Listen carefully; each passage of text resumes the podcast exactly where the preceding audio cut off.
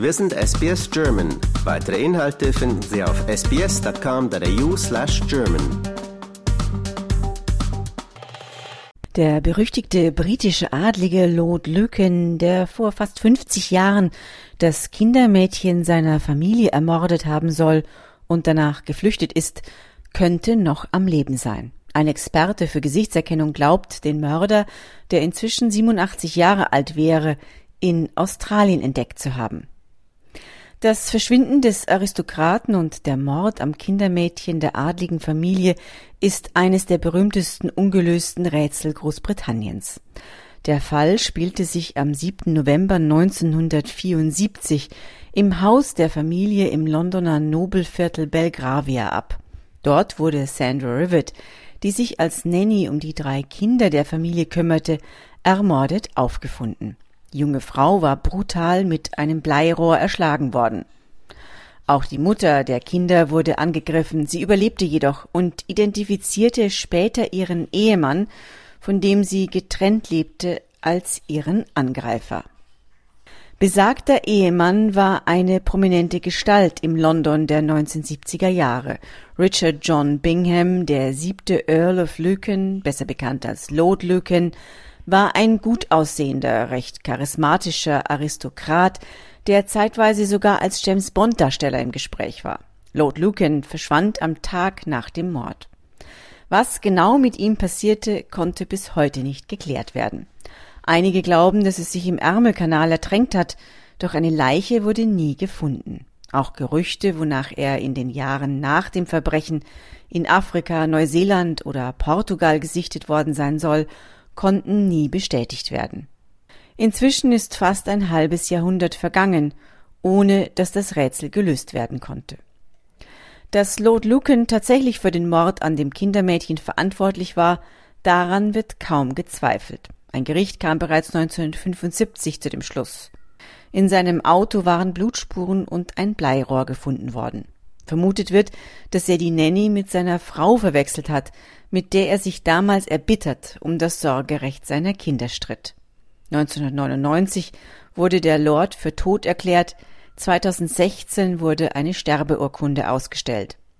Letzteres ermöglichte es seinem Sohn, den Familientitel zu erben.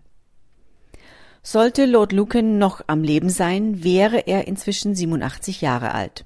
Neil Berryman, der Sohn der ermordeten Sandra Rivet, glaubt seit mehreren Jahren, dass Lord Lucan in Australien lebt.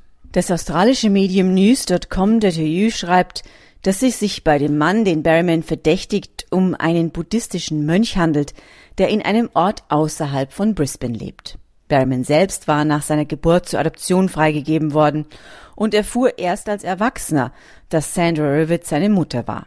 Seine Mission ist es seitdem, die Erinnerung an seine Mutter lebendig zu halten und Gerechtigkeit zu suchen, wie er auf seiner Webseite schreibt.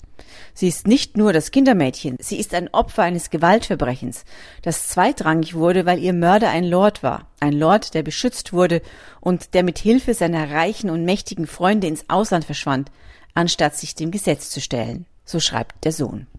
Viel Glauben wurde dem Sohn der ermordeten Rivet bisher nicht geschenkt. Doch nun hat Berryman Fotos des 87-Jährigen von dem Informatikprofessor und prominenten Experten für Gesichtserkennung Hassan Ugail untersuchen lassen. Ugail hat laut einer Pressemitteilung der University of Bradford in Großbritannien drei Fotos des mysteriösen Australiers mit vier historischen Bildern des vermissten Aristokraten abgegleicht. Laut dem Computeralgorithmus, der auf Tausenden von Experimenten basiert, sind diese Bilder von demselben Individuum oder von jemandem, der ihm sehr ähnlich sieht, wie eineiige Zwillinge, erklärte Ugal. Der Computeralgorithmus der Universität misst die Ähnlichkeit zwischen zwei Fotos. Ein Ähnlichkeitsindex von mehr als 75 Prozent zwischen zwei Fotos bestätigt, dass es sich um dieselbe Person oder jemanden handelt, der genau wie sie aussieht.